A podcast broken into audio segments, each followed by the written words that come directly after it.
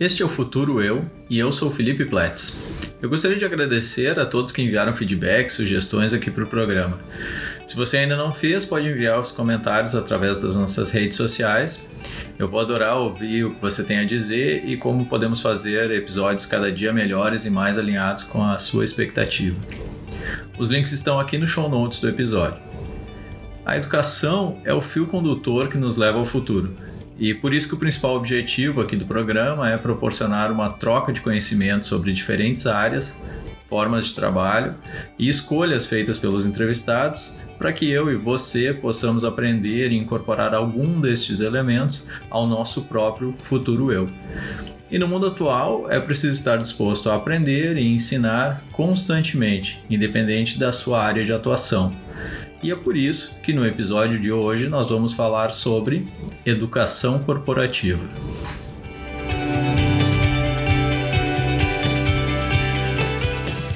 Para falar sobre educação corporativa, eu convidei a professora, empresária e doutoranda Helenise Rocha para falar com a gente aqui. É, Para começar, Helenise, muito obrigado. É, eu sempre é, aprendo muito contigo, então para mim é um prazer muito grande receber aqui. E para começar, eu queria saber um pouquinho mais quem é a Helenise Rocha. Tudo bem, Felipe? Fico muito feliz, muito honrada pela oportunidade de trocarmos conhecimentos aqui e poder falar um pouquinho sobre um assunto que eu gosto bastante. Então, sou a Elenise Rocha, eu sou empresária, professora, mãe de dois, que eu sempre brinco, né? Mãe da Bianca e do Diogo, dois adolescentes, que me ensinam muito e me atualizam muito na área que eu atuo. Uh, venho de uma região do interior do Rio Grande do Sul, uma cidade que eu brinco que é muito grande, chamada Sapedanga, onde tem uma placa que diz assim: seja bem-vindo e volte sempre do outro lado, né? uma cidade pequenininha, mas que acho que exporta bastante pessoas. Né? Tenho 42 anos e, como tu falaste, né, tenho uma formação bem diferenciada assim dos profissionais que atuam na minha área. Eu sou formada em administração e após né, terminar minha graduação, eu tive a oportunidade de ingressar na docência e foi uma surpresa muito grande, porque um professor da, do pós-graduação me disse assim: Olha, tu não vai ser aluna, tu vai ser professora. Daí eu descobri que a gente se torna professor por dois motivos na vida, né? O primeiro é quem tem aquela vocação, que faz magistério, se prepara. E o segundo é vingança, que é o meu caso.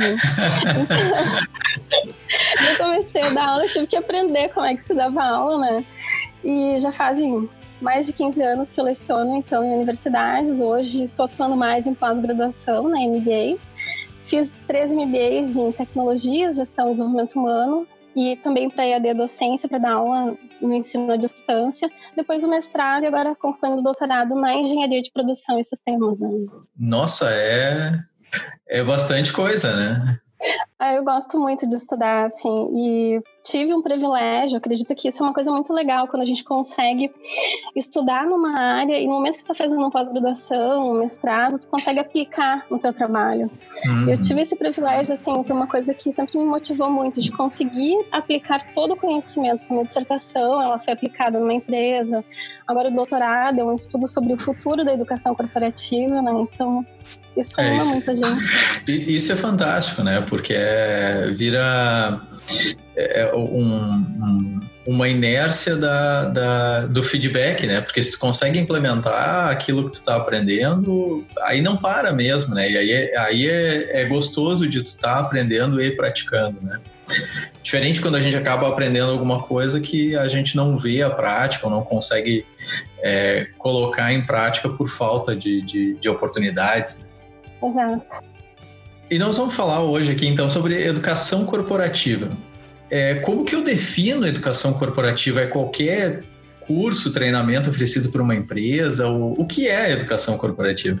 Bom, a educação corporativa ela acaba sendo um guarda-chuva estratégico em que ela abrange não só essa formação do funcionário, como a gente imagina muitas vezes, né, do colaborador, ela é muito mais ampla. Ela pode envolver inclusive a formação dos fornecedores, dos clientes, da comunidade, ela pode ir até para os filhos dos funcionários, né?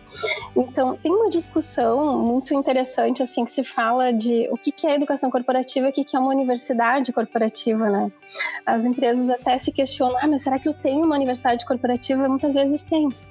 Né? A universidade corporativa, ela acabou surgindo lá na década de 40. A primeira universidade foi a GE, né, a General Electric. Uhum.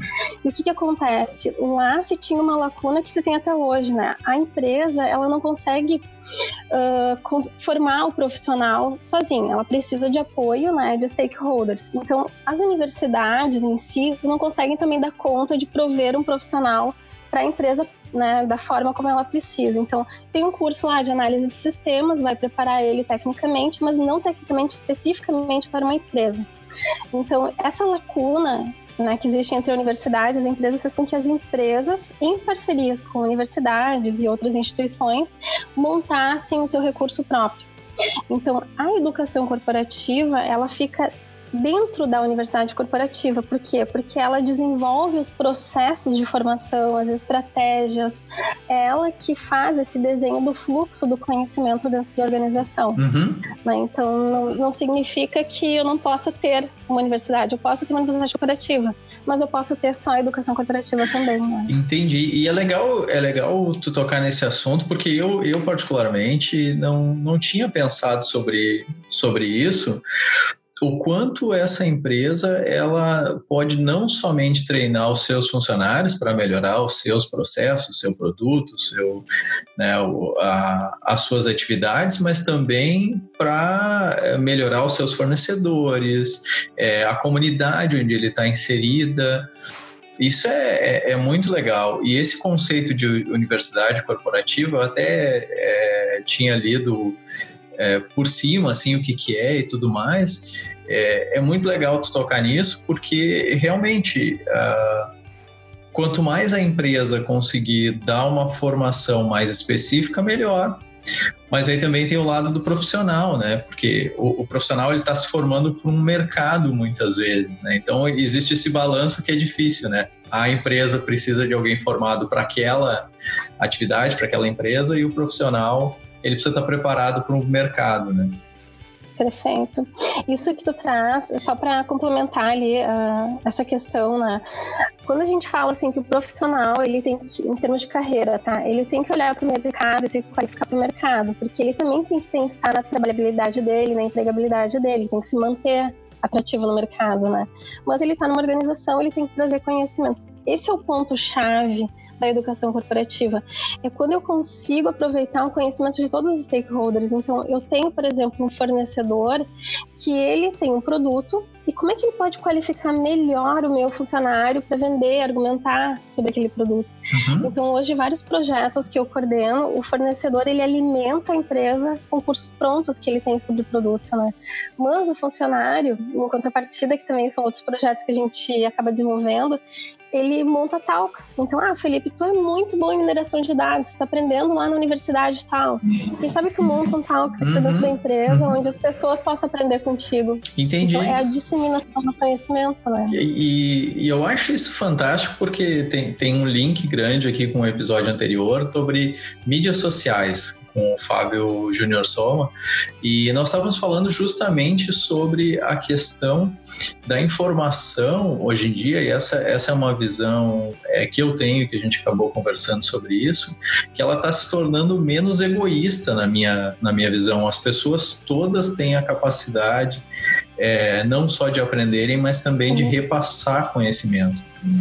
É, e, e, isso que tu está trazendo agora é, é, importante porque as empresas também podem se aproveitar dessa capacidade, de certa forma, para disseminar o conhecimento internamente e ajudar o, o, seu funcionário com as ferramentas, enfim, com o que for necessário. Né?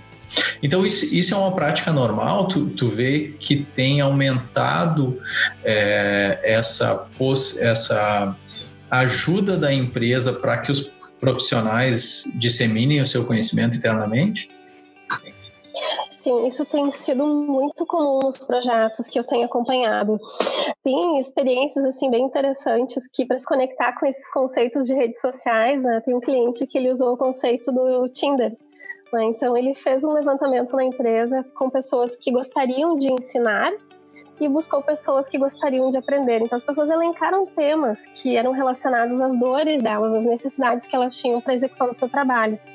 Então veio uma lista ali de pessoas que gostariam de ensinar temas, né, tais uhum. temas, e outras gostariam de aprender. E eles fizeram um match entre essas pessoas. E o mais interessante é que eu vejo uma evolução também das práticas. Né? Sempre se fala na formação de multiplicadores, né, de uh, instrutores internos. Eles usaram um uhum. nome que ficou fantástico, são os influenciadores. E eu fui fazer a formação desses influenciadores né, para falar sobre metodologias e tal. Eles estavam com orgulho de ter sido escolhidos pela empresa, pelo conhecimento que eles possuíam, pela oportunidade de disseminar. E a gente vê que isso gera uma conexão muito bonita entre o colaborador e a empresa, gera uma, um engajamento dele também, não só com o trabalho, mas com aquela responsabilidade de transmitir o conhecimento. Né? Tem uma, uma história também bem interessante que é da Universidade do Hambúrguer, do McDonald's, que eles sempre falam que não ensinam a fazer hambúrguer, mas ensinam a fazer gestão de loja para as franquias. Né? E eles fizeram um reconhecimento interessante com os multiplicadores, esses formadores internos, em que eles deram um PIN, que é um botão para colocar junto ao crachá, dizendo assim: sou professor da Universidade do Hambúrguer. Apenas esse botão gerou um engajamento fantástico das pessoas para compartilhar. Eu quero pertencer, eu quero ser um professor dessa universidade, né? Então, são pequenas ações que geram engajamento, né? Claro, muito, muito legal. É a questão do reconhecimento, né? E esse, esses colaboradores, eles normalmente ganham algum treinamento, alguma espécie de ferramental para eles conseguirem repassar o seu conhecimento né, nas empresas? Sim, é, as empresas é, costumam fazer essas formações, né? Sejam internamente ou externamente, ou trazem consultores, eu faço bastante isso nas empresas, onde a gente trabalha com metodologias e ferramentas, né? Uma das minhas paixões, assim, uma das coisas que eu faço, eu digo que é o meu hobby, é Muitas vezes eu viajo o Brasil fazendo palestras e eventos com professores, empresas, enfim, ensinando tecnologias gratuitas que a gente pode utilizar. Existe uma infinidade de tecnologias que são gratuitas, que disponibilizam inclusive realidade virtual, realidade aumentada, para que o próprio usuário possa criar gamification também, né, para usar gamificação dentro do treinamento. Então, as empresas acabam sim, né, fomentando isso internamente, estimulando as pessoas. Nem sempre uhum. tu vai ter uma pessoa que sabe usar tecnologia, né? Então também existem outras metodologias, né, que a gente pode utilizar para gerar um, um, engajamento maior das pessoas, né?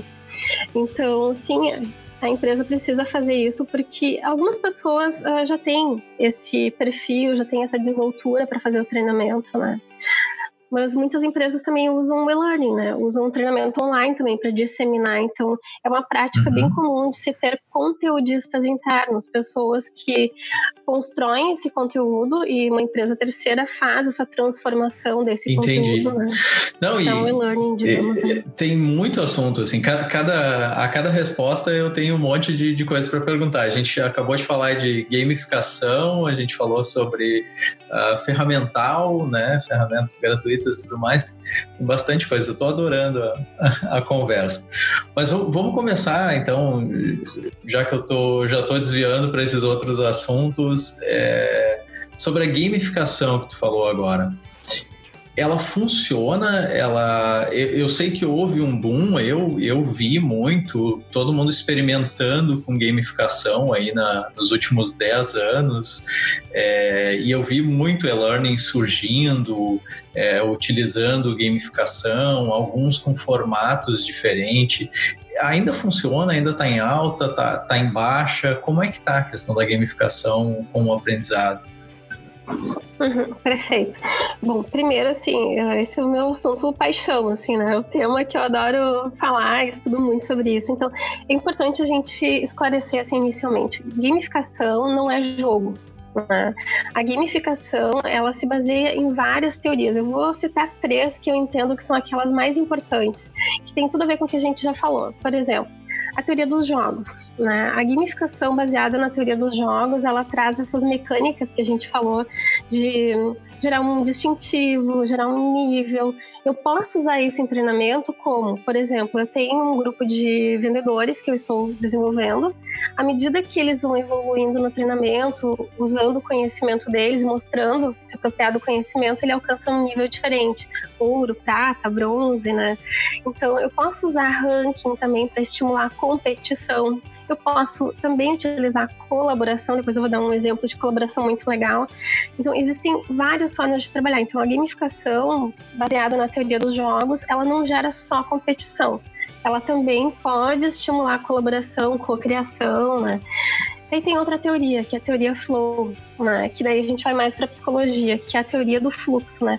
Que é a grande dificuldade. As empresas hoje, elas querem as pessoas. O professor também tem essa dificuldade na sua empresa. Eu quero um aluno em sala de aula, eu quero um aluno num treinamento que ele inicie esse treinamento e ele termine, e que ele tenha o desejo de fazer, e ele tenha um aprendizado que seja prazeroso. Né? Então, quando eu falo do flow, eu estou falando desse estado de fluxo, que é o entrar, me engajar e não ver o tempo passar.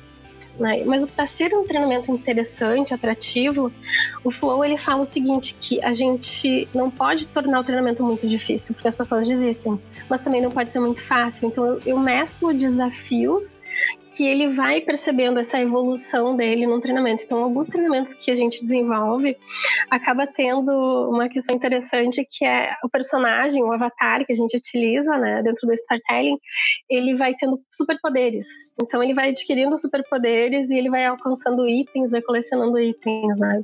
E isso vai fazendo com que ele também se estimule. E tem um terceiro ponto que é a teoria fã, né, que a gente fala não é só diversão, mas é o prazer. Né? É o prazer de fazer algo, até mesmo um treinamento que é chato sobre procedimentos, normas, enfim, né? Um treinamento sobre CIPA, por exemplo, Sim. que é um que a gente faz muito que é lei, é legislação o tempo todo. Nós gamificamos ele colocando esse super-herói, tem o Super Cipeiro, o EPI Man, a gente constrói algumas coisas que são fã, né? E acabam também tendo essa atratividade, né? Então, a gamificação, ela não é jogo, ela é estratégia. Agora, o que que esse ponto que tu falas, assim, do crescimento dela? 20% dos projetos de gamification que não dão certo é em função do design a forma como ele foi construído, né? Então eu preciso entender muito bem qual é a dor que eu tenho, qual é o objetivo que eu tenho, para que eu decida qual é o design. Se vai ter tecnologia, se não vai ter, qual é o formato, se eu posso usar um storytelling mais divertido, tem que ser mais sério. Né? Então, quando ela falha, muitas vezes, né, porque os autores também reforçam isso, é em função do design é uma indústria que está em crescimento absurdo, são milhões que são investidos nessa indústria é a tendência. Uh, Gartner e outros né, centros de pesquisa colocam que todas as empresas vão ter projetos gamificados e a gamificação ela não está só no, só no treinamento, uhum. a gente olha em tudo na nossa vida. Olha o Waze, né? um aplicativo que a gente utiliza, ele tem lá o Waze Bebê até o Waze Rei. Qualquer aplicativo que nós uhum. utilizamos hoje, a gente pode observar que tu tem níveis, uhum. que tu uhum. vai crescendo, vai evoluindo. Isso é gamificação. Né? Então, a gamificação, eu vou dar um exemplo que eu estava comentando, sem tecnologia, né? Uma empresa que nós atendemos, ela tem um público que vai da lavoura até os executivos em São Paulo. Então, eu estou falando de pessoas que não sabem ler e escrever, até pessoas que são super instruídas, né? Que têm doutorado, mestrado, enfim. E eles estavam com cinco dores na área de treinamento. Esse case é bem interessante primeira dor que eles tinham, eu brinco que só muda CNPJ, todas as empresas têm. No processo de integração de novos colaboradores, eles não conseguiam compreender se todos faziam esse treinamento. Então, como tem várias unidades de negócio espalhadas pelo Brasil e fora do país também, eles não conseguiam identificar quem já tinha feito esse treinamento de integração, que é as boas-vindas, né? Eles têm outras três integrações que acontecem após essa inicial, que é institucional, que é a integração na área, uma integração numa área cliente, que é com quem eu trabalho direto, e uma área fornecedora, que me traz informações, né? Então, eles classificam em obrigatório, recomendado e importante essas três integrações depois da inicial. E a última dor, que também é muito comum nas empresas, é se as pessoas faziam os treinamentos que são obrigatórios conforme a sua trilha de aprendizagem e a sua função, né? Então essas cinco dores eles queriam eliminar, eles queriam que as pessoas fossem protagonistas, que elas conseguissem dar conta de fazer tudo isso e uhum. ainda gerassem evidências de que fizeram. Detalhe, restrição, não podia usar tecnologia. Bom, então acabou comigo, né? Eu pensei, meu Deus, como que eu vou gamificar um processo complexo como esse, sem tecnologia e fazer as pessoas realizarem e ainda gerar evidência, né? Daí aconteceu que eu saí, eu fui num supermercado próximo da minha casa, quando eu estou pagando as minhas compras no caixa, a moça me olha e diz assim: A senhora está colecionando selinhos da promoção? Sabe aquele insight assim? É isso. Quem não gosta de selinhos na vida? Olha o que a gente fez. A gente construiu um folder. Esse folder de papel ali simples quando o funcionário fez a primeira integração, que é essa institucional, que ele recebe esse folder e no folder está escrito assim: primeiro desafio cumprido, você fez a integração institucional. Destaque esse adesivo, daí tinha um adesivo ali, ele destacava e colava atrás, na última página. Ah, a empresa ela é da, de café, né? Então, então ela, a xícara era o objeto que tinha no fundo, ah, né? Atrás legal. do folder. Uhum. Então ele destacava assim o adesivo e colava atrás. As outras quatro missões eram ditas assim para o colaborador: agora você vai atrás desses desafios. Você vai nessa área que você vai trabalhar, você vai fazer uma integração e anota o nome da pessoa que te atendeu. Se a pessoa não sabia ler ou escrever, o colega ajudava a anotar. Mas a cada uhum. missão que ele cumpria, ele mesmo tirava esse adesivo e colava lá no fundo, né, lá atrás, no folder. Quando ele cumpriu os cinco desafios, fez os treinamentos, tudo certinho, ele tinha que levar esse folder né, até o RH. Então, como é que a gente fez ele levar? Quando ele formou aquela xícara com os adesivos no, no verso ali do folder, no meio nós colocamos uma segunda coisa que todo mundo ama, que é a raspadinha. Então uhum. ele raspava e ali embaixo tinha uma mensagem dizendo assim: passe no RH e veja a surpresa que preparamos para você. Daí ele tinha que levar aquele folder até o RH, ou seja, todas as evidências que eu precisava. Quando ele entrega aquele folder no RH, o RH entregou para ele uma camiseta e servia um cafezinho, que é o produto da empresa. Né? E o café é acolhido, é boas-vindas, aquela coisa toda, né? Então, quando ele toma o café, no fundo da xícara está escrito ali: Felipe, seja bem-vindo à empresa tal. Então a gente usou também uma Nossa, coisa que é o, legal. Employee Experience Design, que é o design da experiência muito do colaborador. Né?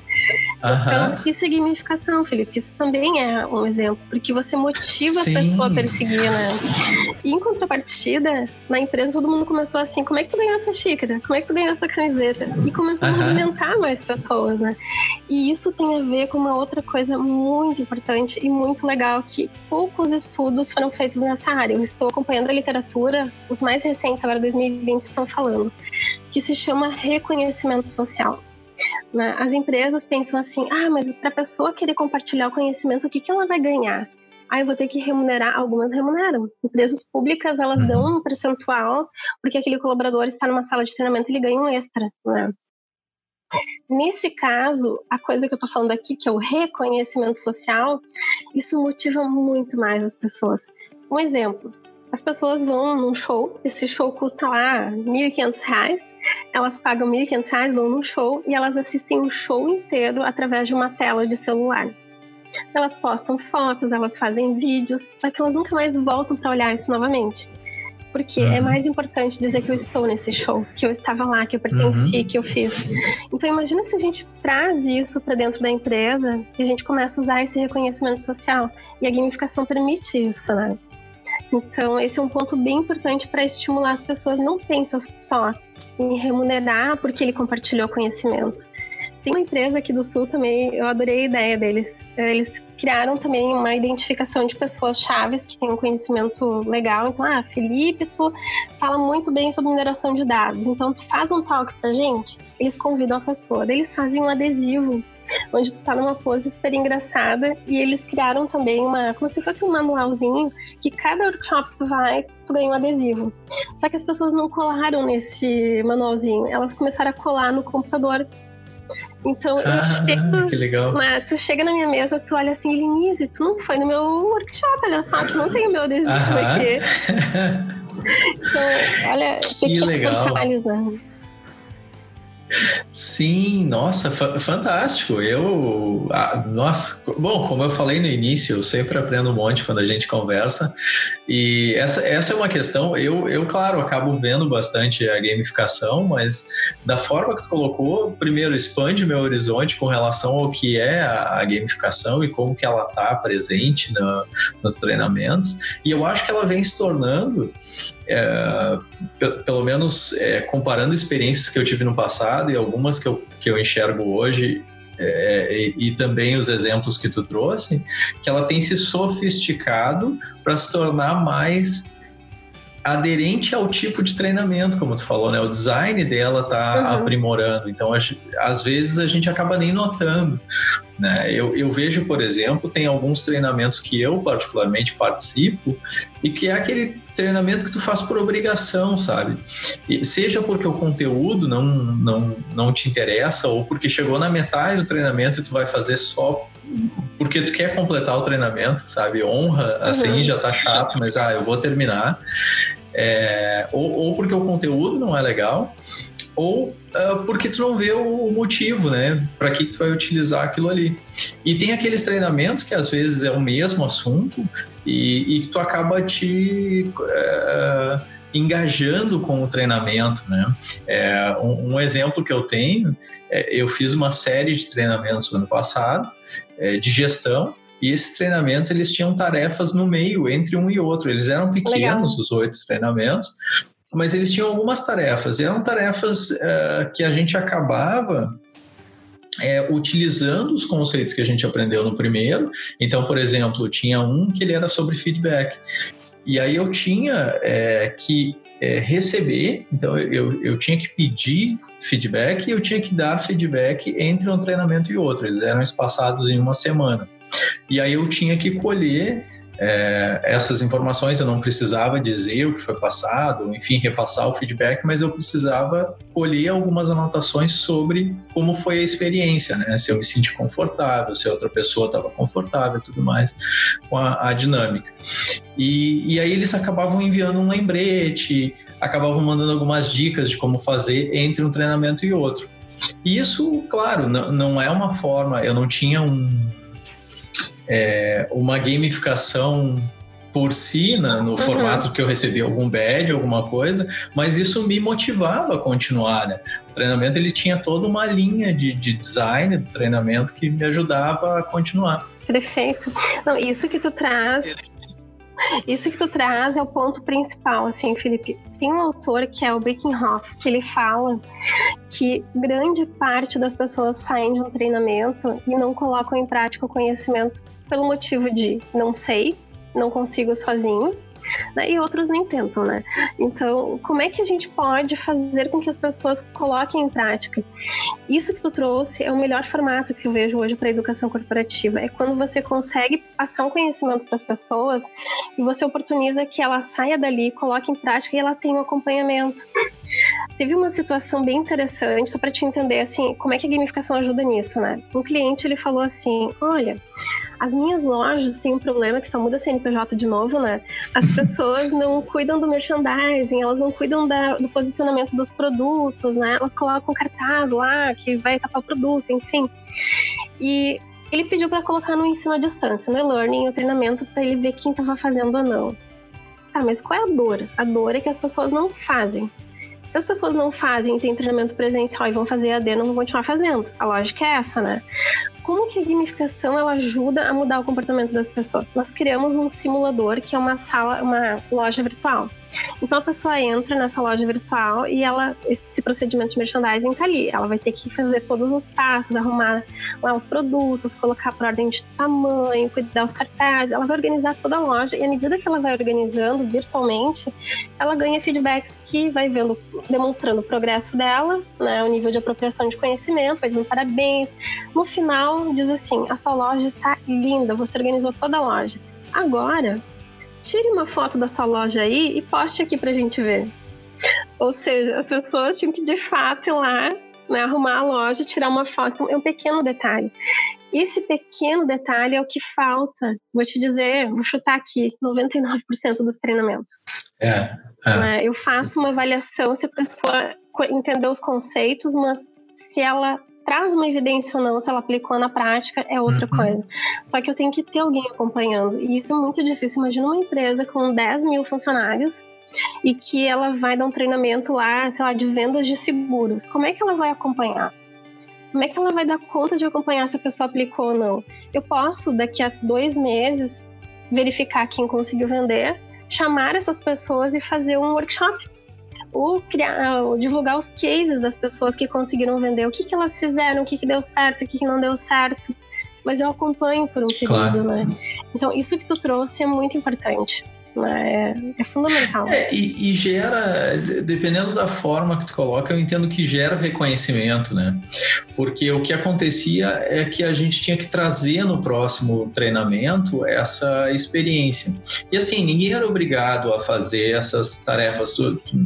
Não tinha nada que te, te obrigasse, mas a maioria das pessoas faziam, porque como a gente sabia que no próximo treinamento tu, tu teria um acompanhamento daquilo e tu teria lá é, o, o, a, a pessoa responsável pelo próximo treinamento, ela daria feedback, te ajudaria, enfim.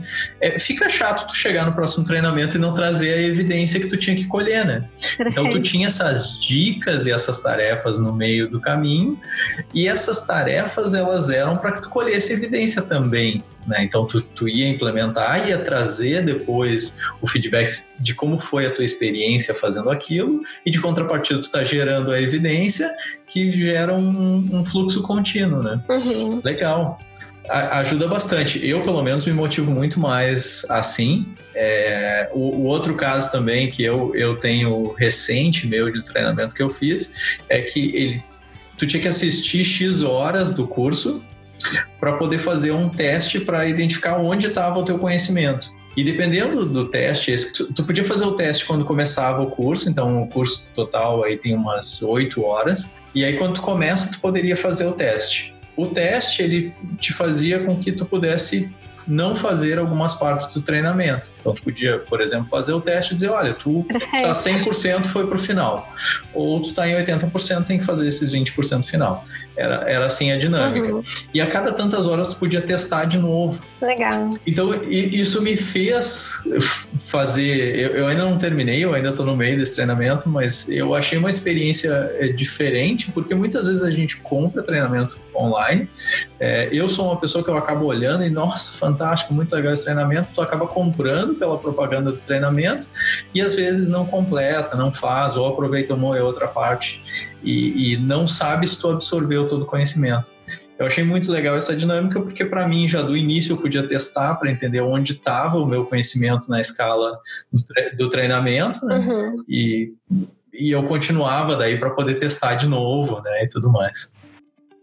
Sim, isso que tu traz é um segundo ponto muito importante também, né? A gente está falando aqui de andragogia, né? Que é o ensino de adultos.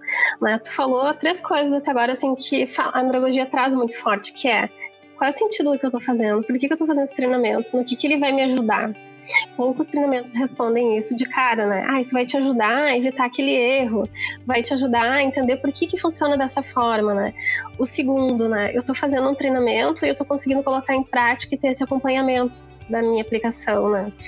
E a terceira questão que ela é muito importante é que na medida que eu vou fazer um treinamento, ele é personalizado para as minhas necessidades. Então, tu teve ali um nivelamento que disse assim, olha, você tá nesse nível, você não precisa fazer esses níveis iniciais uhum. se não quiser. Já desbloqueou ele para ti, tu pula, né? E tu vai para os níveis que te interessam. E isso é interessante porque te deixa motivado. E esse é o ponto que as empresas falam assim: ah, eu não consigo trazer os gerentes para os treinamentos. É que a pessoa eu já pensa assim, eu já sei esse assunto, por que, que eu vou ir? Agora, se ela fizesse uma outra estratégia diferente, que é fazer ele trazer o conhecimento dele também. Teve uma empresa que criou uma, uma ação que eu achei fantástica, baseado no Masterchef. Eles criaram um programa chamado Master Vendas. A ideia é que os vendedores contassem, receita, contassem receitas de sucesso de vendas das lojas. Então, aquele conhecimento que eu recebo sobre técnicas de vendas, que são as sete etapas da venda e tal, famosas, né, lá de uhum. 1980 e poucos, né, e que as pessoas aprendem, ela aplica a técnica, todo mundo aplica igual, todo mundo tem o mesmo conhecimento. Só que o conhecimento tácito, ou seja, a forma como eu coloco em prática, muitas vezes é um diferencial e isso a gente não acessa, né? E muitas vezes não consegue disseminar. Então imagina que legal o vendedor que conta né, que ele conseguiu fazer uma venda porque ele percebeu que aconteceu tal coisa ali no cliente, né? E conseguiu ajudá-lo. Então essas receitas de sucesso nós cruzamos com o resultado de loja. Então, ah, gerou venda, gerou resultado, aqui, daí se transformou em pontos e daí sim a gente deu uma remuneração para eles, um reconhecimento financeiro, né?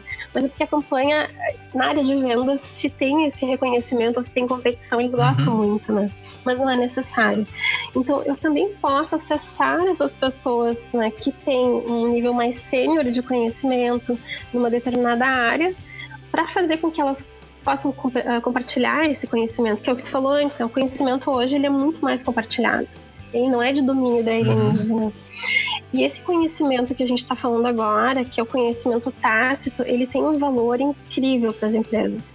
Eu tive uma situação que, num fórum de discussão online, assim, eu descobri um gerente contando uma história, né? As narrativas são muito importantes. E o cliente ligou elogiando muito o instalador, uma empresa de móveis, né? O instalador que foi instalar o quarto do filho, que o, o, móvel foi instalado, tudo ficou limpinho. Geralmente o instalador é quem destrói o projeto, né? Que é quem instala e suja tudo, né? Ele instalou, deixou tudo limpinho e com um cheirinho de nenê. Daí ele ligou para loja agradecendo, feliz que, né, nossa, até um perfume assim tem no móvel e tal. O gerente ficou chocado porque o móvel não tinha cheiro. Daí ele chamou, né, chamou os instaladores e foi conversar com eles e o instalador com um sorriso assim que quase engolia as orelhas dele, né? A gente brinca aqui no sul. Uh, ele dizendo assim: "Ah, é que toda vez que eu vou instalar um móvel no quarto de criança, eu levo um talquinho, e eu coloco um talquinho. Então, esse conhecimento, ele é tácito, né? Ou seja, é uma atitude que ele teve.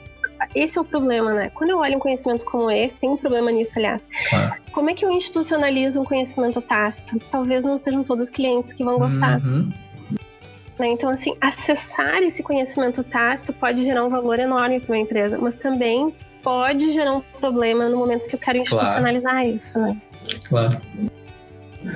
Sim, é, é, é perigoso, né? É, entender que baseado em um feedback, tu pode daqui a pouco incorporar aquilo ali na, na tua prática, né? um treinamento, né? Imagina. Teve uma situação também da uma empresa aqui do sul de transportes que um dos operadores ele pegava o microfone e dizia para os passageiros assim: olhem para o lado e vejam o pôr do sol do Guaíba. Você que está procurando emprego, você vai fazer mensagens motivacionais. Uhum. A empresa recebeu pelas redes sociais muitos elogios, dizendo assim: que lindo, que legal, parabéns e tal. Daí, conversando com o presidente dessa empresa, ele disse assim: como que eu institucionalizo esse conhecimento, né? Como é que eu poderia pegar essa prática e transformar num conhecimento institucional, treinar as pessoas para fazer isso? Na medida que eu tenho um risco, porque imagina se um colaborador ele pega aquele microfone e começa a pregar, né, a falar de religião, de política, né? Então, olha que interessante, existem coisas que em treinamento a gente ensina e tem coisas que a gente não ensina. Né? Tem coisas que eu não, não, consigo colocar num programa de treinamento. Mas quando eu compartilho as boas práticas, eu inspiro as pessoas. Uhum. Eu posso inspirar alguém a fazer do jeito dela, né? Então, o conhecimento, eu tô falando isso por quê? Porque a gente fala em treinamento, né? Educação corporativa não é só treinamento. Uhum. É tudo, né? É o conhecimento que sai de uma fábrica e vai para a rede de lojas, para a rede de franquias. É o conhecimento que volta dessas lojas para a fábrica né? Então, eu não posso desassociar do que a gente fala que é a gestão do conhecimento. Uhum. Né? Que no NACTA que hoje falam sobre isso os autores, né? que é o modelo CECI. Eu preciso socializar, compartilhar. Isso é aprendizagem. Daí tem uma metodologia que fala sobre isso. Quem, quem gosta dessa área e quiser estudar, que se chama 70-20-10 né, que fala que 70% das pessoas acabam aprendendo quando elas ensinam. Quando elas uhum. interagem com esse conteúdo, né? Eu posso ap aprender em treinamentos e treinamentos formais 10%. Né? E 20% quando eu vou estar ali compartilhando com as pessoas, recebendo feedback também. Né? Então a gente tem que entender que grande parte do que a gente aprende muitas vezes é disseminando conhecimento, é uhum. é ensinando outras pessoas, é trocando experiências, né? Não só ouvindo que é o normal das empresas. Né? É, é, verdade. Um, um, exemplo claro é o programa, que eu, por exemplo, comece, comecei o programa porque eu sempre gostei muito de compartilhar a informação. E eu acho que desde o do, do meu primeiro emprego que eu faço isso. O pouco que eu aprendo, eu tento disseminar seja fazendo palestra interna, seja é, criando grupo de estudo é, de tópicos específicos e tudo mais. Então, eu, eu sempre gostei muito de me engajar em repassar o conhecimento. E eu acho que o que aconteceu comigo muito cedo, assim, pensando lá 20 anos atrás, quando eu comecei a trabalhar, é que eu fazia isso e eu via o reconhecimento de fazer. Então se tornou um, um, um loop, né? Uhum. Uma prática. Exato, de uma prática onde eu sempre me senti bem de repassar. E os programas agora, conforme eu vou gravando, eu tenho aprendido muito.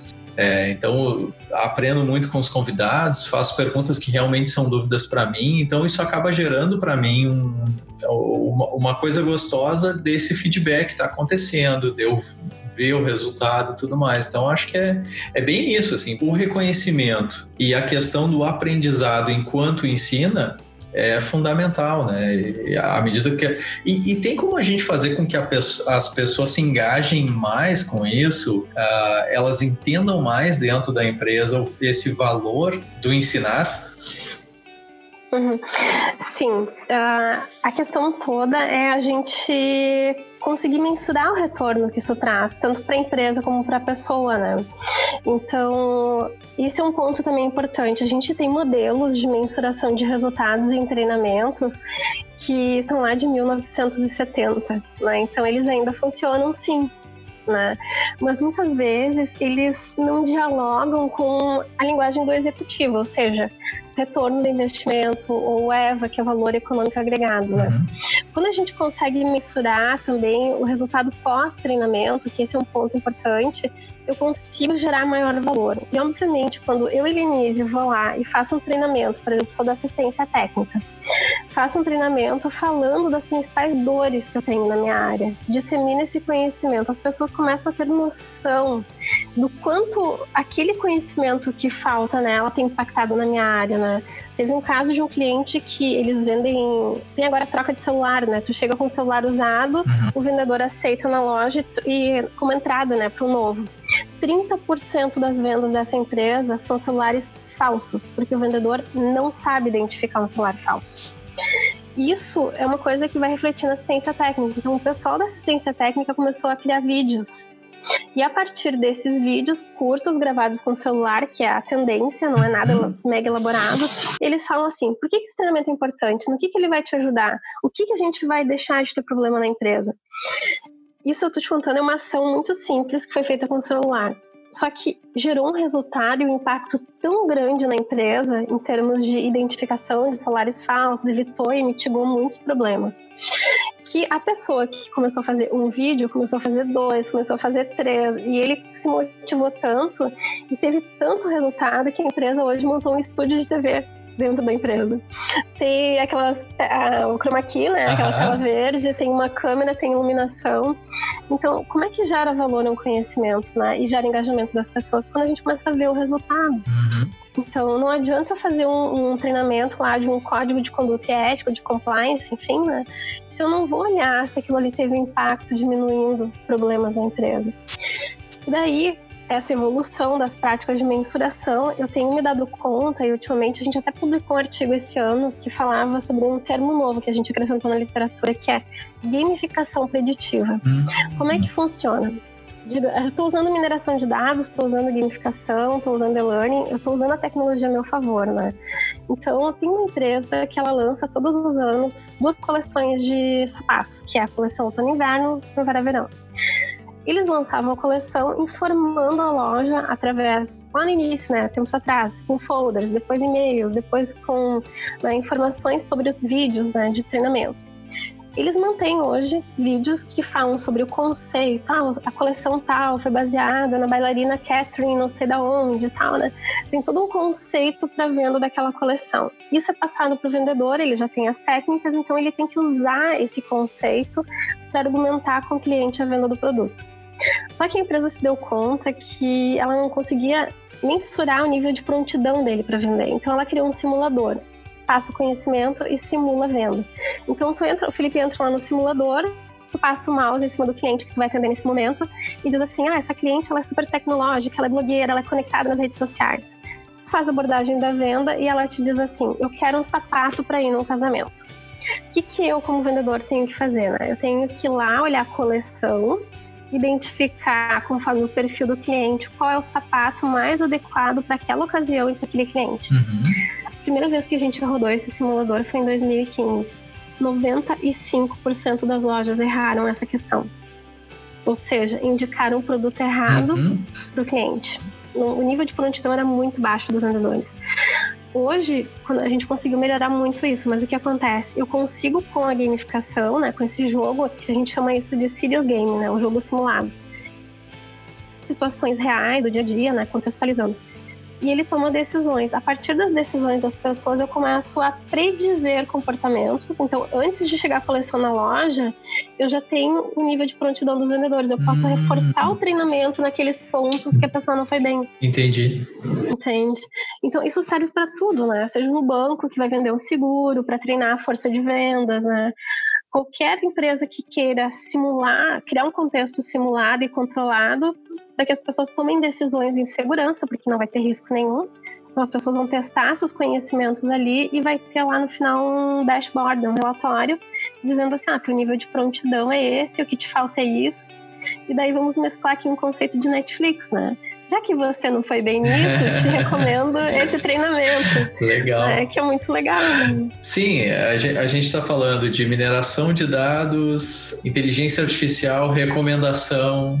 Muito legal. A gente falou também já uh, de dispositivos móveis, né? Então, o treinamento eu acho que também hoje em dia se dissemina muito rápido porque está muito fácil as ferramentas, não só o ferramental eh, em termos de software, mas também que com o celular tu consegue fazer uma gravação já eh, de uma certa qualidade, já tem até ferramentas de edição, então tu consegue montar um treinamento Sim. ali básico e às vezes o teu treinamento é, é minutos, né, que vai ali para as redes sociais e se dissemina essa é a tendência dos dispositivos móveis, é o que mais aparece na área de educação corporativa, né? Os treinamentos, embora eles sejam muitas vezes preparados para desktop, alguns ainda são, né? Uh, grande parte dos usuários acessam através da, do mobile, né? através dos dispositivos móveis. E a gente tem uma tendência muito grande e vi, estamos vivendo, né, em função até mesmo da situação atual, né? A educação ela evoluiu eu vou brincar aqui, mas parece que ela evoluiu um século, porque se falava em termos de sala de aula invertida, se falava assim, ah, o aluno vai receber o conteúdo e depois ele vem para a prática. O que está acontecendo nas escolas? Eu tenho os dois filhos, né? Os dois estão recebendo conteúdo, recebem a aula, o material e depois na prática, quem é que está aqui para apanhar eles? Uhum. O pai e a mãe, né? Então, uhum. essa sala de aula invertida, as pessoas não se deram conta que tinha que ter o pai e a mãe para apoiar. Mas a troca da experiência ali, de, da execução, né? Mas eles fazem tudo através do celular hoje. Uhum. E as escolas hoje proíbem uma criança de usar celular dentro da escola, da sala de aula também. Só que hoje eles estão fazendo aula através do celular. Sim. É, é, é, é, uma, é uma questão complexa, né? E como. Uh, eu acho que como tudo, a gente, a gente demora muito para aprender e amadurecer e entender como utilizar, né?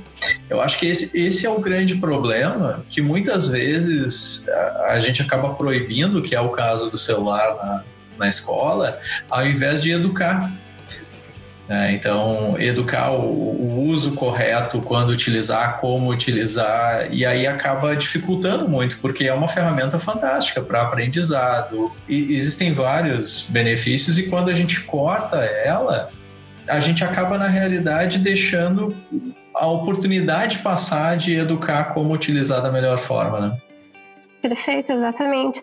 Eu fiz um trabalho fazem dois anos, eu fui para o Rio de Janeiro, uma cidade pequena, fazer um trabalho com os professores do município. Daquelas atividades de hobby, assim, de, né, pago a minha passagem no meu bolso e vou lá porque eu adoro compartilhar conhecimento de coisas fáceis e gratuitas, né. Chego lá, o município inteiro ganhou tablets. Os professores ganharam tablets para usar na sala de aula. 60% dos professores que estavam ali não tinham e-mail. Eu fiquei chocada. Nossa. Eles não sabiam utilizar o tablet, né? Então a ideia né, dessa atividade foi, inclusive, fazer uma oficina prática de como eles poderiam estar utilizando em sala de aula, mas a gente tem, infelizmente, essa realidade, assim, né? uhum. É um outro assunto, mas a gente tem hoje no Brasil, infelizmente, essa deficiência né, de professores com conhecimento de tecnologias. Né? Uhum. É, é. Mas eu, eu queria explorar um outro assunto que tu já falou na tangente, que é a questão do coronavírus, do isolamento, essa quarentena que estamos todos vivendo. Como que isso tem impactado a educação corporativa e o que, que tu enxerga no futuro pós-coronavírus com relação à educação corporativa? O que fica? Perfeito. Nesse momento atual, uh, obviamente, nós ficamos assim bem preocupados, né, com tudo que tem acontecido. A gente tem visto muitas empresas com passando bastante dificuldades, né. Mas, em contrapartida, as empresas entenderam que através do e-learning, né, da educação à distância, elas poderiam fazer várias ações. Então, tanto continuar fomentando o conhecimento, né, capacitando as pessoas nesse momento, e tiveram ações bem interessantes. Tiveram empresas que elas criaram dentro da, do e-learning, né, dentro do, do ambiente virtual, uma página onde eles, eles recomendaram para as pessoas os cursos as pessoas elas iam até esses cursos, digamos, na empresa terceira lá faz o curso, depois que ela termina ganha um certificado. E daí você tem que voltar e postar esse certificado do curso que você concluiu. Conforme as pessoas vão mostrando que estão se qualificando, elas vão ganhando pontos e, vão, e tem um ranking interno que a empresa criou, né? Das, da, eles chamaram, acho que é aprendiz, mestre do conhecimento e o grande sábio, né? Então, as empresas mantiveram muitas ações de formação e desenvolvimento nesse momento. Por outro lado, também a gente entendeu assim que houve um salto tecnológico, né, para o, um salto para o uso da tecnologia. As empresas não faziam muitas, algumas não faziam reuniões online, não tinham esse hábito, né? A gente percebe que isso agora é uma prática. Espero que continue, porque a gente ganha muito tempo nisso, né? Uhum. Então, nós, né, enquanto empresa, a gente tem percebido assim que nós nos tornamos parceiros estratégicos. Né? Algumas empresas também começaram a criar treinamentos para a comunidade, né? para ajudar a reforçar o cuidado, como é que eu posso me manter em segurança.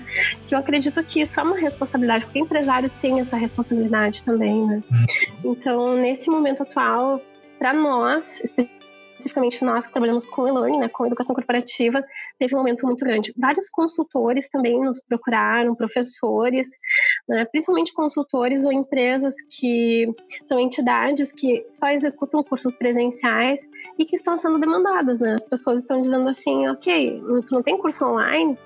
Né? Instituições de ensino que mantiveram, né, a gente atende várias, que mantiveram o trabalho, passaram aulas presenciais usando online, MBAs, graduação, tudo mais. Né. Então, para nós, assim, aumentou muito o trabalho. Né? Mas eu não sei te dizer assim se isso vai se manter, né? se a gente vai ter uma perspectiva de aquisição desses cursos pelo poder aquisitivo, né? Não sei como é que fica uhum. essa crise, né? Uhum. Mas eu acredito sim que nós vamos voltar depois de tudo isso, não vamos mais ser as mesmas pessoas. Eu acho que esse salto tecnológico, assim, ele vai, ele vai fazer parte da vida das pessoas. Né? É, uma, uma coisa que eu enxergo é que, na realidade, se falava muito logo no início da quarentena de que as pessoas estavam esperando para poder voltar ao normal, né? E uma coisa que eu sempre disse para todo mundo que me dizia assim: ah, quando a gente voltar ao normal, a gente combina, quando a gente voltar ao normal, a gente conversa. Eu sempre falei: quando a gente for para o novo normal, não quando a gente voltar ao normal, porque a gente não vai voltar.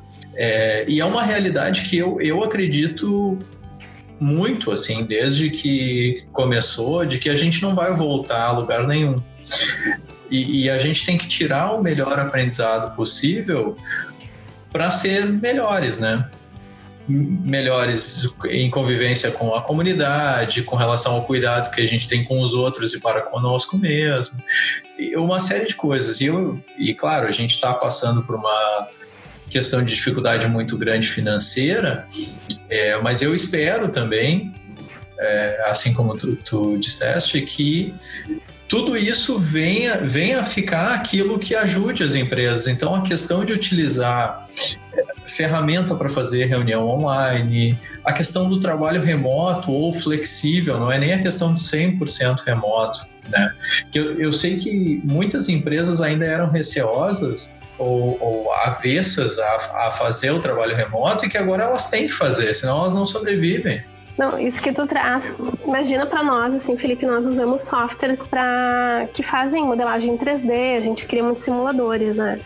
Então, assim, a gente usa uma tecnologia pesada e que demanda muito de máquina, né? Então, hum. quando a gente entrou nessa questão da, da do isolamento, uh, eu nunca imaginei que os meus colaboradores todos ficariam 100% em casa. Estamos há mais de um mês. Dia 19 de março, nós acabamos né, não indo mais para a empresa.